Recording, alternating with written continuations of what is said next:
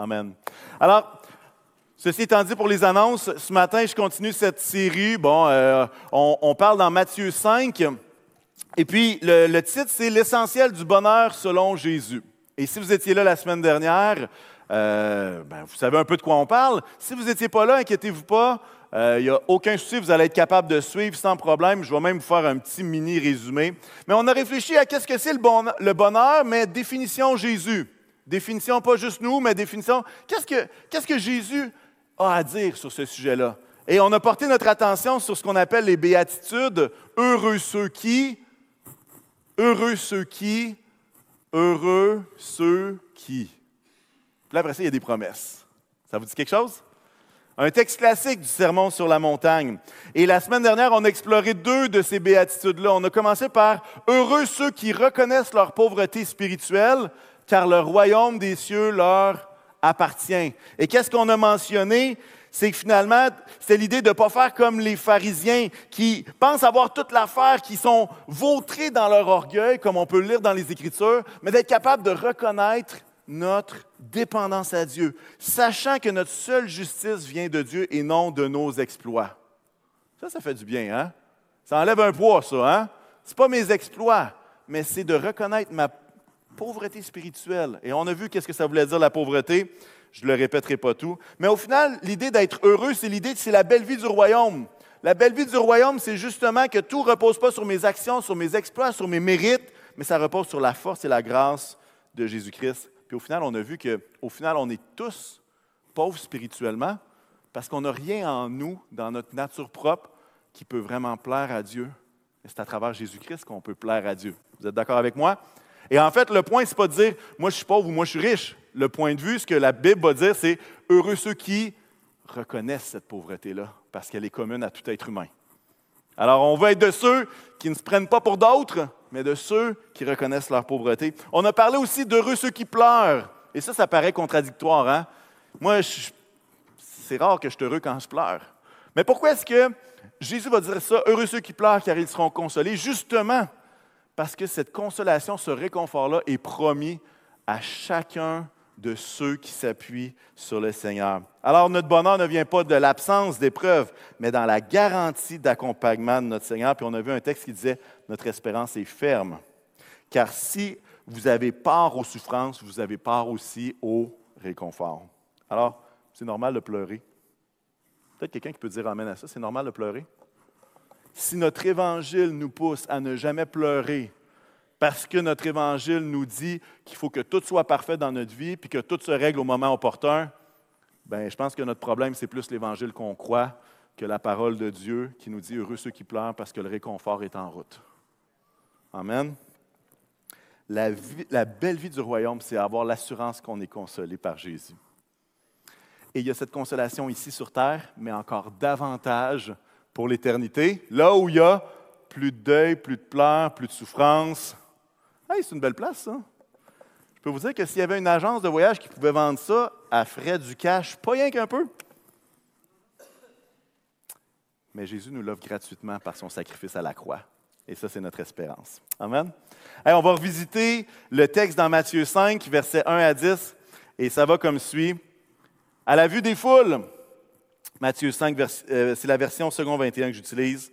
À la vue de ces foules, Jésus monta sur la montagne. Il s'assit et ses disciples s'approchèrent de lui. Puis il prit la parole pour les enseigner. Il dit, Heureux ceux qui reconnaissent leur pauvreté spirituelle, car le royaume des cieux leur appartient. Heureux ceux qui pleurent, car ils seront consolés. Heureux ceux qui sont doux, car ils hériteront la terre. Heureux ceux qui ont faim et soif de justice, car ils seront rassasiés. Heureux ceux qui font preuve de bonté, car on aura de la bonté pour eux.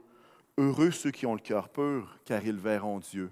Heureux ceux qui sont persécutés pour la justice, car le royaume des cieux leur appartient. Prions ensemble. Seigneur, merci pour ta parole. Merci Seigneur pour cet enseignement qui est tellement riche. Ta parole qui est tellement riche et, qui nous enseigne les valeurs de ton royaume. Non de ce royaume-ci, mais du royaume éternel, du royaume des cieux qui se manifeste ici sur terre. Seigneur, puisses-tu nous aider à vivre ces qualités, à vivre ces vertus, à vivre, Seigneur, ces choses que tu nous appelles à vivre? autant de la reconnaissance de notre pauvreté spirituelle, autant de cette capacité à pleurer, de cette capacité d'avoir de la bonté, d'avoir faim et soif de justice, d'être doux. Seigneur, que toutes ces choses puissent grandir dans nos vies, afin, Seigneur, que nous puissions être comme toi, que nous puissions être comme notre Papa dans le ciel, celui qu'on est capable de dire Abba, Père. Seigneur éternel, puisses-tu faire cela dans nos vies ce matin, au nom de Jésus. Amen. Amen. Et c'est intéressant que le sermon sur la montagne, et c'est une clé pour le comprendre, c'est que Jésus est en train de défaire tout ce que les pharisiens ont bâti à travers les années. Les pharisiens étaient très forts sur les gestes extérieurs, les actions à poser, comment comparer devant les autres. Et Jésus va faire exactement le contraire. Il va parler du cœur. Il va parler de ce qui se passe à l'intérieur. Les choses que personne ne peut voir, mais que lui voit. Et cet orgueil-là qui était dans les pharisiens, Jésus est en train de dire exactement le contraire. Heureux ceux qui sont pauvres, heureux ceux qui sont humbles, heureux ceux qui ont faim et soif. Et, et ce matin, je veux qu'on en découvre quelques autres, on va en approfondir d'autres. Mais l'idée, c'est que le chemin que les pharisiens nous montrent à travers leur expérience que le légalisme peut amener, ça ne mène pas à bonne place. Jésus est en train de dire, ces valeurs-là, c'est ça qui nous mène au bon endroit. Car le royaume de cieux leur appartient, hein? car ils hériteront la terre. Et c'est justement ça la promesse de notre prochaine béatitude. Ça veut dire, heureux ceux qui sont doux, car ils hériteront la terre. Heureux ceux qui sont doux. Et je vous partage un passage dans Matthieu 23 qui est Jésus qui parle aux pharisiens. Et je vous le fais et je l'ai fait plusieurs fois pour voir le contraste entre ce que Jésus dit et ce que Jésus dit aux pharisiens et la vie des pharisiens. Dans Matthieu 23, versets 13 à 14, Malheur à vous, spécialistes de la loi et pharisiens hypocrites, parce que vous fermez aux hommes l'accès au royaume des cieux. Vous n'y entrez pas vous-même et vous ne laissez pas entrer ceux qu'ils voudraient. Malheur à vous, spécialistes de la loi et pharisiens hypocrites, parce que vous dépouillez les veuves de leurs biens tout en faisant pour l'apparence de longues prières. À cause de cela, vous serez jugés plus sévèrement. Est-ce que vous voyez beaucoup de douceur là-dedans? Dépouiller les veuves même de leurs biens. Hmm. Ça ne me semble pas si doux que ça, hein? Mais en fait, le mot doux, on, peut le comprendre peut-être un peu mieux avec son contraire. Le contraire, c'est l'arrogance. Le contraire, c'est quelqu'un qui met de la pression. Et quelqu'un a défini le terme doux de ce passage-là, libre de toute prétention, gentillesse, une attente patiente. Et même, vous savez que dans la Bible, des fois, il y a des mots qu'on traduit, puis il y a des mots qu'on n'est pas capable de saisir tout ce que ça veut dire. Par exemple, en anglais, on va chanter Our God is an awesome God. Mais si on prend juste le terme awesome, ça veut dire puissant ou bien. Puis là, nous autres, euh, quand on chante ça, on dit quoi? On dit Mon Dieu est majestueux. Pourquoi est-ce qu'on a choisi majestueux plutôt que mon Dieu est puissant? Parce que le thème awesome veut dire beaucoup plus que juste puissant. Et quand le, traducteur choisit, puis là c'est un chant, je ne parle pas d'une traduction biblique, mais je parle du chant, quand il va dire majestueux, qu'est-ce que ça veut dire? Bien, il est majestueux dans le sens que c'est merveilleux, mais en plus, il y a la puissance de sa majesté qui s'ajoute. Et c'est comme ça qu'on choisit un mot en français. Comprenez ce que je veux dire? Donc, juste traduire mot pour mot, des fois, ça ne veut pas dire tout. Et dans ce passage-là, le mot doux ne veut pas dire juste doux. Dans le sens, il y a d'autres termes qui viennent nous aider à comprendre. D'ailleurs, l'idée de doux, l'idée de pauvre, c'est deux termes qui se ressemblent ici. L'idée de la pauvreté, puis même, je dirais qu'il y a un troisième terme, l'idée de humble. Pauvre, doux, humble, ça fait à peu près le contour de qu'est-ce que Jésus est en train de dire quand il dit heureux ceux qui sont doux. C'est pour ça que dans d'autres traductions, il va y avoir, il y a d'autres traditions qui vont dire heureux ceux qui sont humbles, car ils hériteront la terre. Il y en a d'autres qui vont, d'autres traditions qui vont dire heureux les débonnaires. Il y a une raison pourquoi on a enlevé ce terme-là des traductions bibliques, c'est parce qu'on ne comprend plus ce que ça veut dire. Personne ne l'utilise. Débonnaire, bienveillance, accommodant.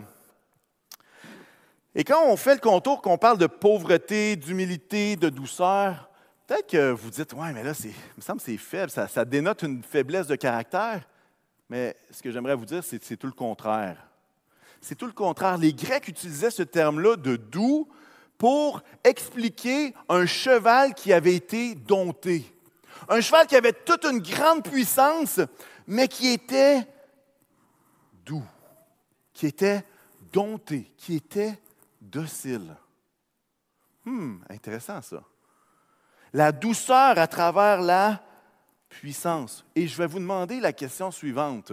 Qu'est-ce qui est le plus facile de faire dans notre vie? Laisser aller notre colère ou agir avec douceur quand ça bouille à l'intérieur? Qu'est-ce qui demande le plus de force de caractère?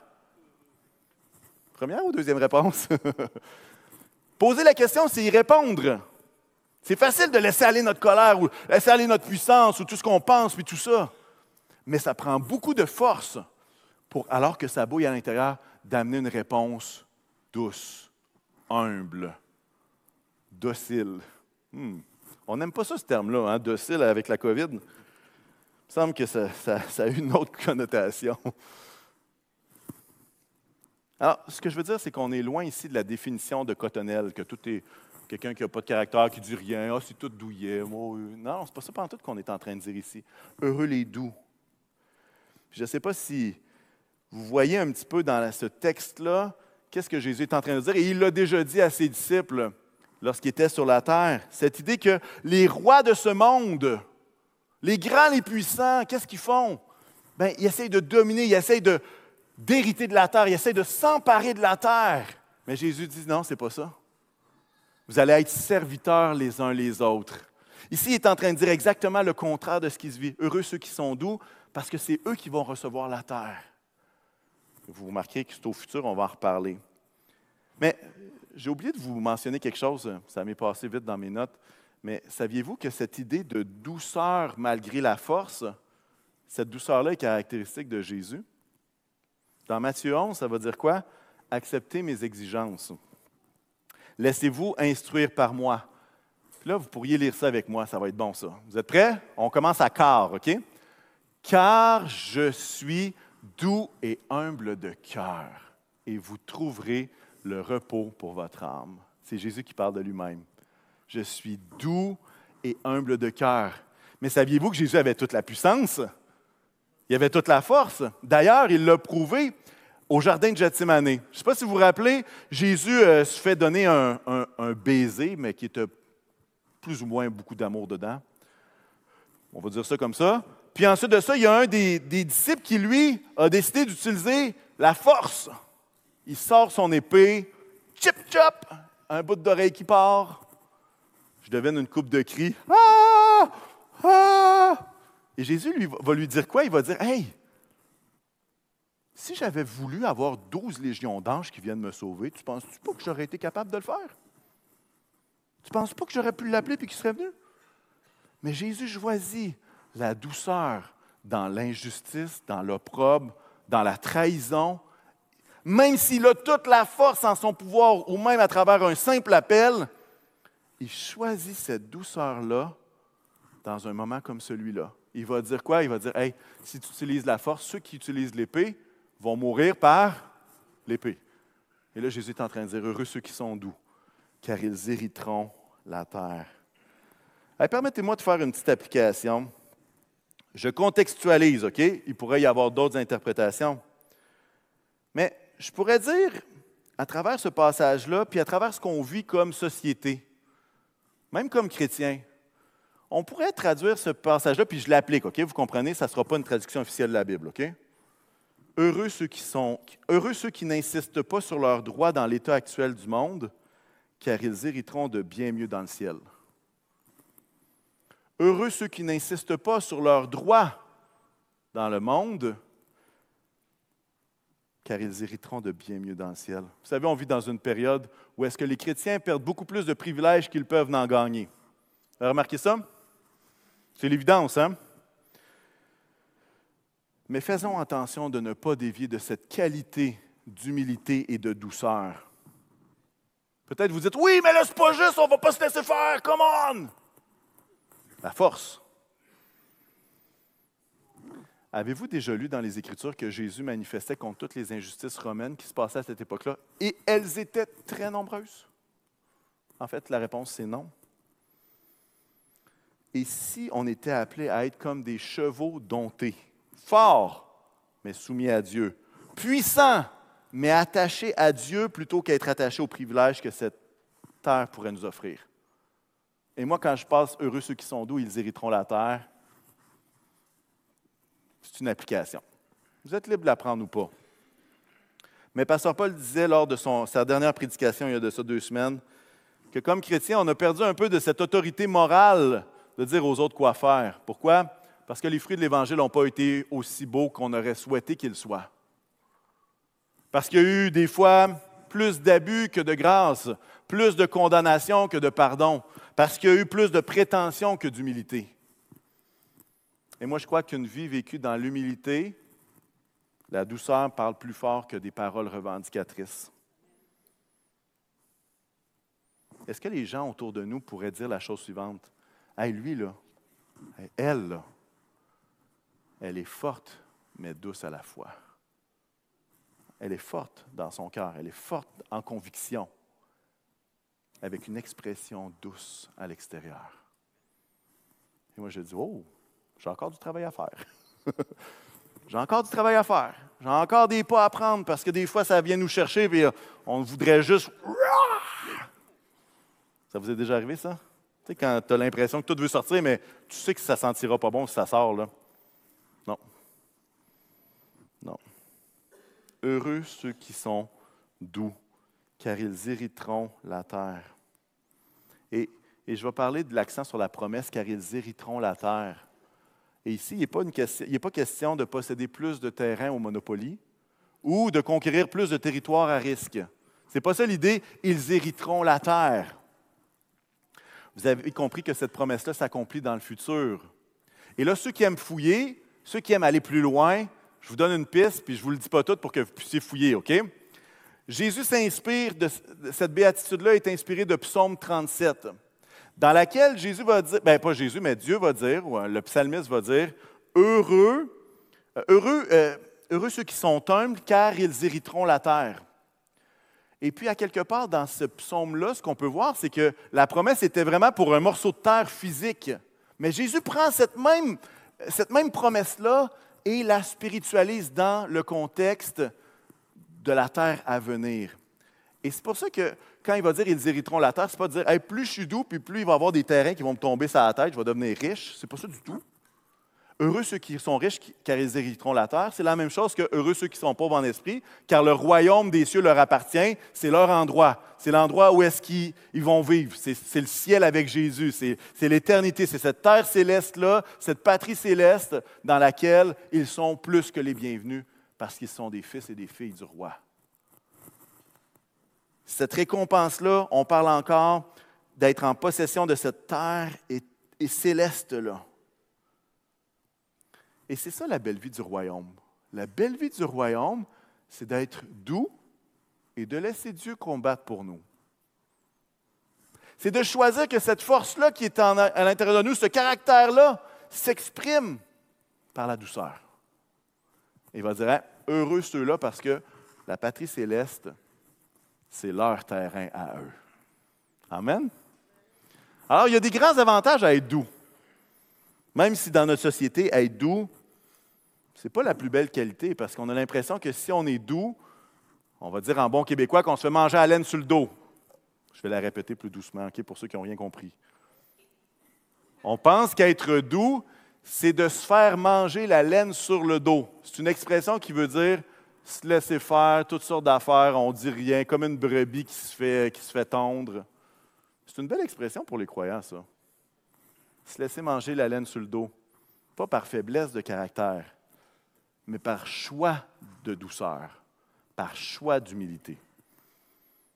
Est-ce que vous voyez à quel point c'est complètement différent que ce que les pharisiens pouvaient enseigner? Eux, ils donnaient les ordres. Voici les 400 choses qu'il faut que tu fasses sans reproche. Si tu fais ça, peut-être ça va bien aller. Et Jésus parle au cœur. On continue avec la prochaine. On pourrait en parler longtemps, évidemment. Jésus va dire, Heureux ceux qui ont faim et soif de justice, car ils seront rassasiés. Là, je ne prendrai pas de passage, vous avez compris le concept des pharisiens. Je pourrais en trouver, là, mais vous avez compris. Mais on peut lire à travers ça, Heureux ceux qui ont faim et soif de justice, une caractéristique de nos amis pharisiens, qui était quoi?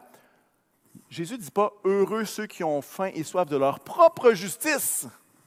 Jésus va dire heureux ceux qui ont faim et soif de justice. C'est pas la même chose. Et les pharisiens étaient très bons pour se laisser servir, hein? avoir les premières places, se faire saluer dans les rues, se faire appeler maître. Mais Jésus est en train de dire non, ce n'est pas de ta propre justice dont il est question, mais c'est la justice du royaume de Dieu, parce qu'on parle du royaume ici. Et, ce sont eux qui vont être rassasiés. Ceux qui vont chercher la justice de Dieu, c'est eux qui vont être rassasiés. Les pharisiens sont imbus d'eux-mêmes, sont déjà rassasiés, mais pas des bonnes choses. Mais moi, je vais rassasier ceux qui vont avoir faim et soif de justice. Et là, si on est conséquent, on se dit, qu'est-ce que ça veut dire la justice? C'est un beau terme, c'est la justice. C'est-tu la justice judiciaire? C'est-tu la justice sociale? C'est quoi la justice? Et là, tous les ados ne savent pas c'est quoi la justice, mais ils connaissent très bien c'est quoi l'injustice. Ouais, ils sont bons là-dedans. Mais ici, on ne parle pas nécessairement de justice sociale, bien que ce ne soit pas complètement faux, mais ce n'est pas ce que Jésus est en train de leur partager ici. Je vous donne trois passages rapidement dans Matthieu qui parlent de cette même justice-là. Et on va essayer de comprendre qu'est-ce que ça veut dire la justice. On les a-tu sur l'écran? Ah bon, j'ai bien fait ma job, je les ai mis. Euh, Matthieu 5,10 va dire quoi? Heureux ceux qui sont persécutés pour la justice, car le royaume des cieux leur appartient. Clairement qu'on ne parle pas de justice sociale ici. C'est rare qu'on se fait persécuter pour donner de la bouffe aux pauvres. Comprenez? Bon, on continue. Matthieu 5, 20. En effet, je vous le dis, si votre justice ne dépasse pas celle des spécialistes de la loi et des pharisiens, vous n'entrerez pas dans le royaume des cieux. Votre justice. Il est en train de parler des œuvres ici. Hein? Il est en train de parler d'action. Et Matthieu 6, 33, recherchez d'abord le royaume et la justice de Dieu, et tout cela vous sera donné en plus. Et lorsque je regardais toutes sortes de commentateurs, une des choses qui revenait, puis qui est un peu la définition de Matthieu de, la justice, c'est l'idée d'une bonne conduite aux yeux de Dieu. Une bonne conduite aux yeux de Dieu. Heureux ceux qui seront persécutés parce qu'ils ont une bonne conduite aux yeux de Dieu, le royaume des cieux leur appartient. Je vous le dis, si vos œuvres aux yeux de Dieu ne sont pas supérieures à celles des, pharisiens, vous n'y entrerez pas. Recherchez d'abord le royaume et justement ces œuvres-là qui sont belles aux yeux de Dieu, et toutes ces autres choses vous seront données par-dessus. Vous comprenez un petit peu le lien de qu'est-ce que ça veut dire la justice? Une bonne conduite aux yeux de Dieu. Heureux ceux qui ont faim et soif d'aimer Dieu de tout leur cœur, de toute leur âme, de toute leur pensée. Parce que c'est eux qui seront rassasiés. Qui seront rassasiés. Hein, vous le voyez ici, hein, dans Matthieu 6, 33, ça veut dire rechercher d'abord le royaume et la justice, et tout, et tout cela vous sera donné par-dessus. Vous vous rappelez qu'est-ce que ça veut dire pour ceux qui ont déjà lu ce passage-là?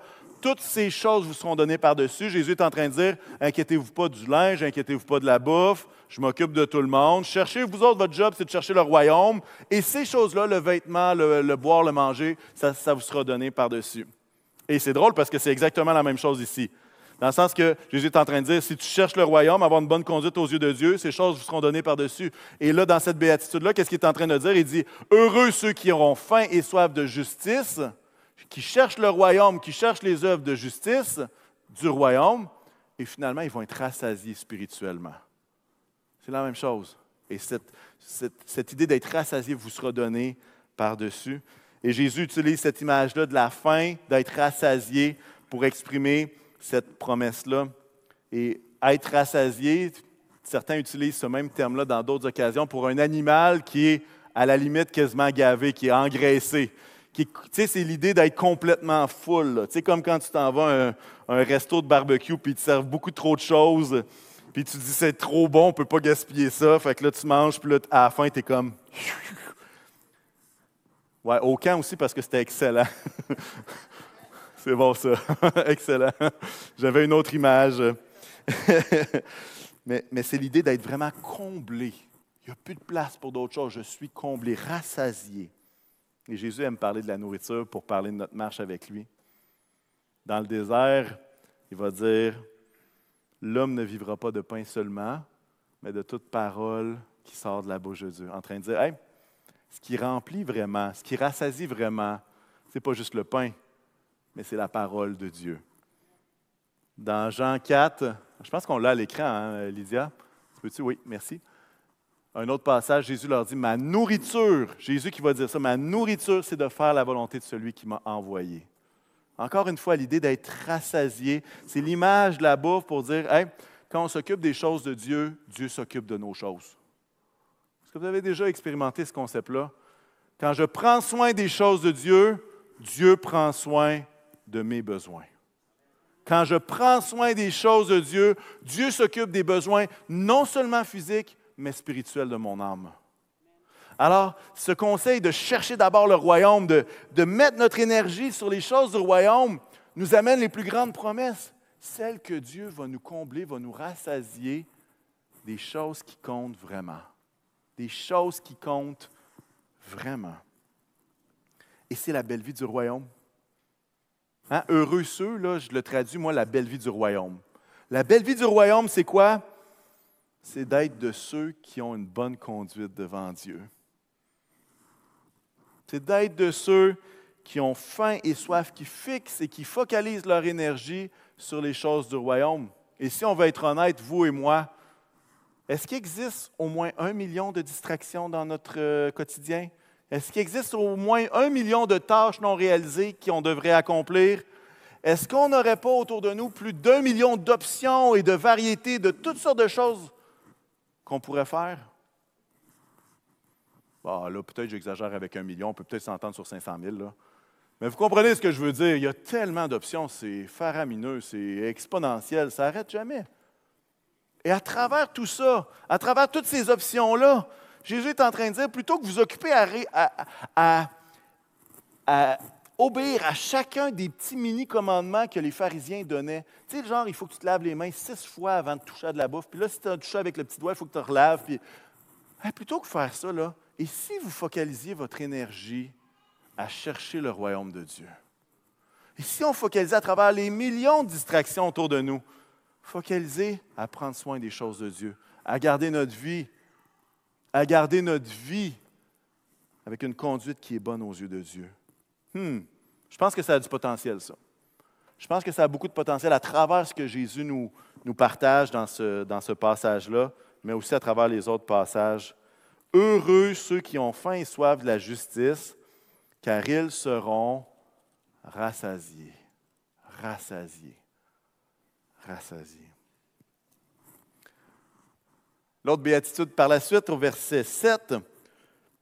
Heureux ceux qui font preuve de bonté, car on aura de la bonté pour eux. C'est beau ça, hein? Ça vous est déjà arrivé d'être bon, d'agir avec bonté, puis vous le recevez? Oui? Personne? Vous n'avez pas essayé? c'est une bonne idée d'essayer. Je vous suggère ça cette semaine. Ça pourrait être une bonne idée. Vous pouvez même commencer avec votre conjointe ou votre conjoint, votre époux épouse. C'est une bonne idée, ça. C'est une excellente idée. Heureux ceux qui font preuve de bonté, car on aura de la bonté pour eux. Je vous, donne le passage parallèle des pharisiens. Je sais que vous me trouvez étonnant avec mes pharisiens, mais je m'en fous. Je vous le dis pareil, OK? Parce qu'il y a l'idée de ce contraste-là qui est évident et qui nous amène à ne pas développer un cœur commun, mais un cœur selon le royaume de Dieu. Je vais le répéter souvent. Ça va finir par rentrer. Heureux ceux qui font preuve de bonté, mais dans Matthieu 23, 23, ça va dire Malheur à vous, spécialistes de la loi, pharisiens hypocrites. Hein, ils s'en sont fait dire des malheurs, aux autres. Parce que vous versez la dîme de la menthe, de l'aneth et du cumin, et que vous laissez ce qui est le plus important dans la loi, je cite, la justice, on en a parlé, la bonté, c'est notre, euh, notre béatitude, et la fidélité. Il dit, c'est ça qu'il fallait pratiquer. Oui, il fallait que vous pratiquiez la dîme, mais sans négliger le reste.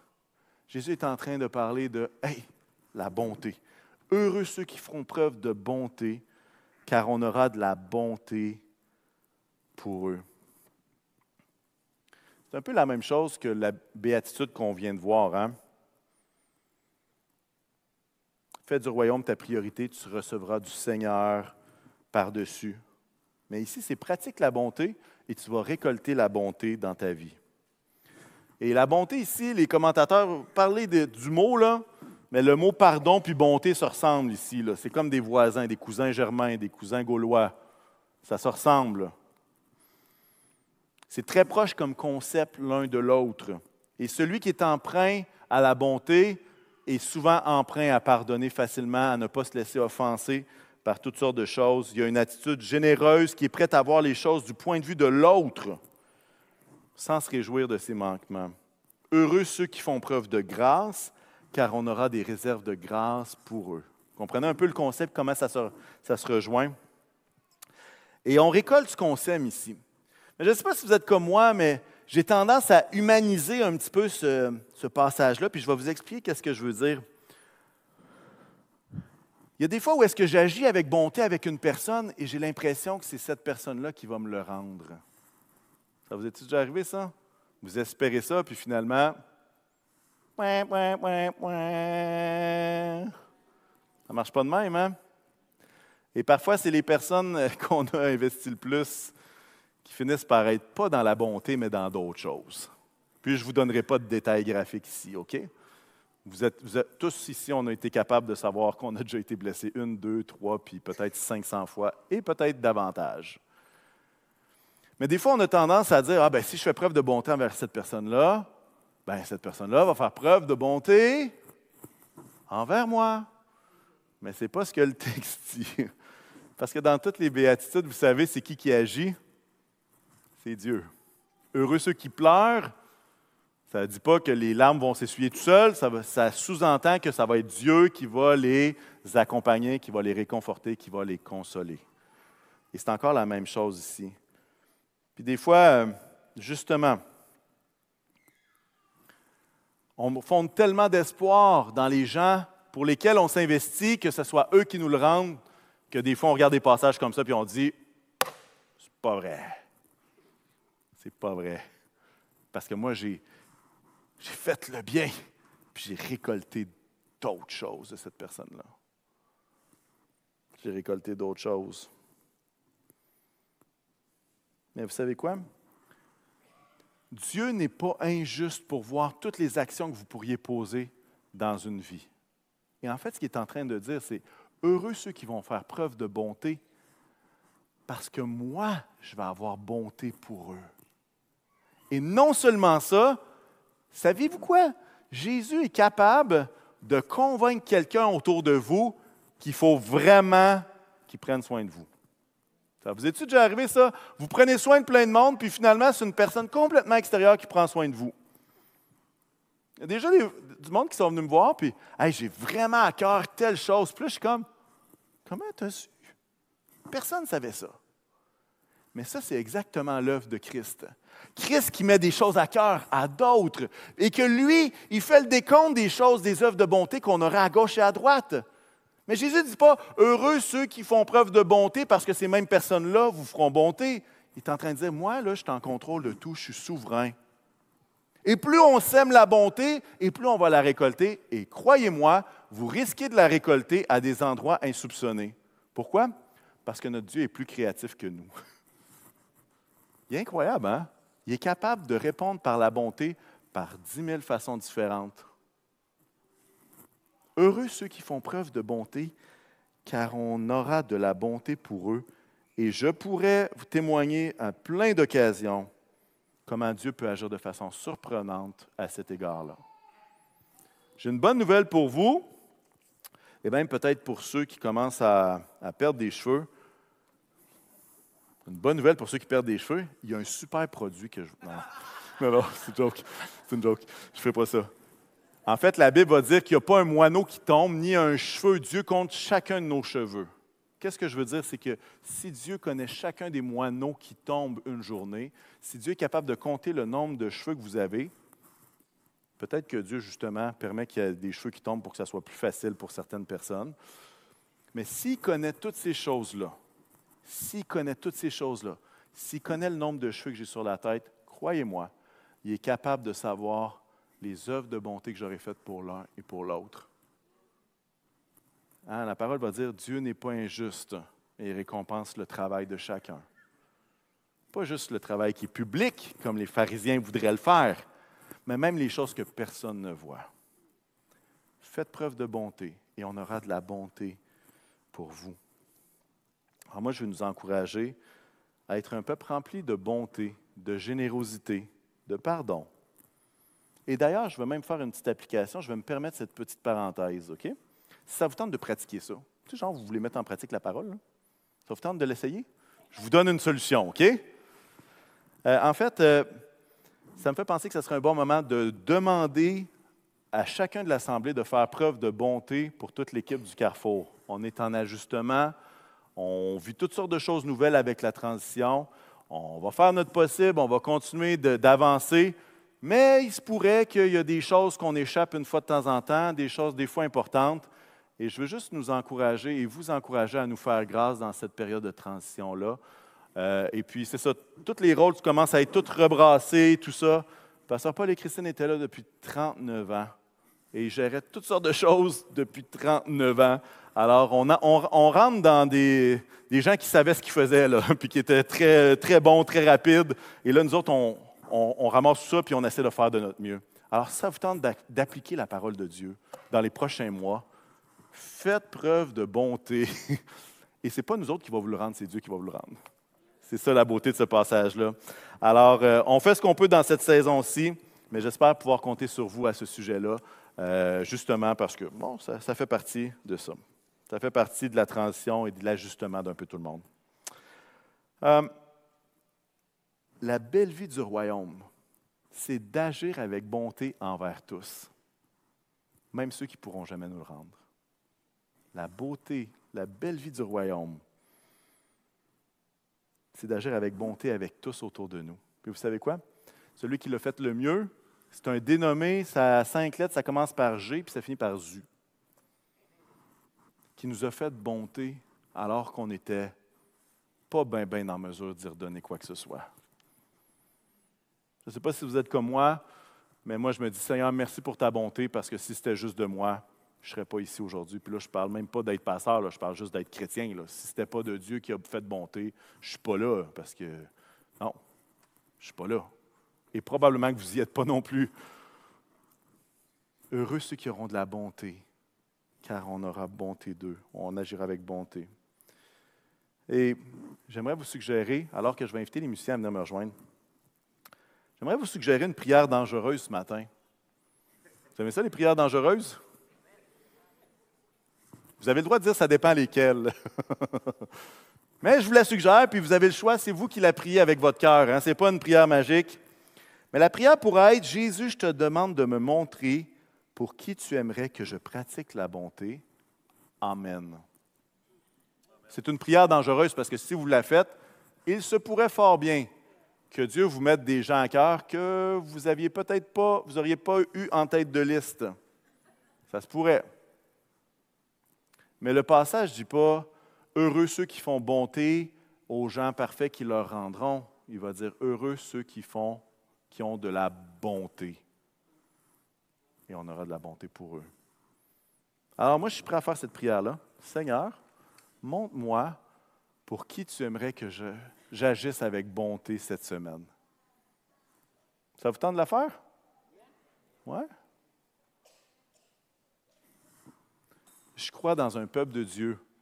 Quand ça va dire heureux ceux qui sont doux, je crois dans un peuple de Dieu qui est assez doux, qui est assez humble, tout en étant avec une force de caractère pour être capable d'avoir de la bonté envers les autres, peu importe qui ils sont.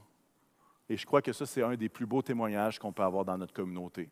C'est un des plus beaux témoignages qu'on peut avoir dans notre entourage. C'est un des plus beaux compliments qu'on peut avoir. Récemment, il y a quelqu'un qui, m'écrivait un petit mot, puis c'est pas une personne chrétienne. Puis il disait juste, hey, c'est le fun parce que tu traites tout le monde égal. Genre, peu importe leurs conditions. c'est quelque chose qu'il remarquait à travers des interactions simples. Je ne suis pas là pour me vanter de quoi que ce soit. Mais lui, il avait vu ça. Lui, il avait vu ça dans. Puis, tu sais, on se voit deux fois par année. Mais il avait vu ça. Puis moi, je suis comme, oh wow. Je ne l'ai pas fait pour l'impressionner. Je l'ai juste fait parce que je veux vivre les valeurs du royaume, puis c'est comme ça. Mais ça a été un témoignage. Et quand je lisais ça, quand j'entendais ça, j'étais comme, waouh, ça c'est une porte ouverte pour l'Évangile. Ça c'est une porte ouverte pour l'Évangile. C'était peut-être pas une prédication de 45 minutes, mais c'était simplement un cœur avec les valeurs du royaume. Et honnêtement, si je veux être franc avec vous, j'ai encore beaucoup de travail pour progresser là-dedans. Ce qui est beau avec les béatitudes, avec ces textes-là, c'est qu'on peut progresser. Heureux ceux qui reconnaissent leur pauvreté spirituelle. Mais vous savez quoi? Quand je suis découragé, plus capable, que je tanne toute, j'ai beaucoup de facilité à réaliser ma pauvreté spirituelle. Mais quand tout va bien, c'est un peu plus tough. Vous comprenez ce que je veux dire? Ben, le Seigneur m'appelle à avancer là-dedans. Heureux ceux qui pleurent, qui, qui vivent cette tristesse-là. Ben, il y a des fois où ce que j'aime mieux être fort, puis ah, pas besoin de ça, moi, pleurer. Ben, Dieu m'appelle à progresser là-dedans. Heureux ceux qui sont doux. Ben, il y a des fois où est-ce que ça veut sortir. Des fois, la douceur est juste à moitié. A comme un fil de douceur, mais il n'est pas parfait. Mais le Seigneur m'appelle à encore progresser. Heureux ceux qui auront faim et soif d'avoir une bonne conduite aux yeux de Dieu. Ben, j'ai encore besoin de progresser. Et l'idée ici, c'est Jésus n'est pas en train de dire, vous devez être parfait comme les pharisiens montrent qu'ils sont parfaits. Il est en train de dire, si on vit ces qualités, ces vertus du royaume-là, on progresse. Et on se dirige pas à pas vers le royaume des cieux qui nous est promis. Et plus on progresse et plus on s'approche de cette patrie céleste dans laquelle on est tous appelés. Alors peut-être que ce matin, tu dis Hey, ça c'est tough, ça, je suis pas capable. Bien, je t'encourage à faire un pas. Je t'encourage à faire un pas. La douceur se développe. Notre faim et soif de bien agir devant Dieu, ça se développe, ça. Nos actions empreintes de bonté peuvent se multiplier. Pharisiens mettaient l'emphase sur la performance. Jésus enseigne la priorité du cœur. Et de ce cœur-là émanent plein de belles choses. Amen. Est-ce qu'on peut se lever ensemble? J'aimerais ça qu'on puisse prier, puis ensuite l'équipe de louange va nous faire quelques chants.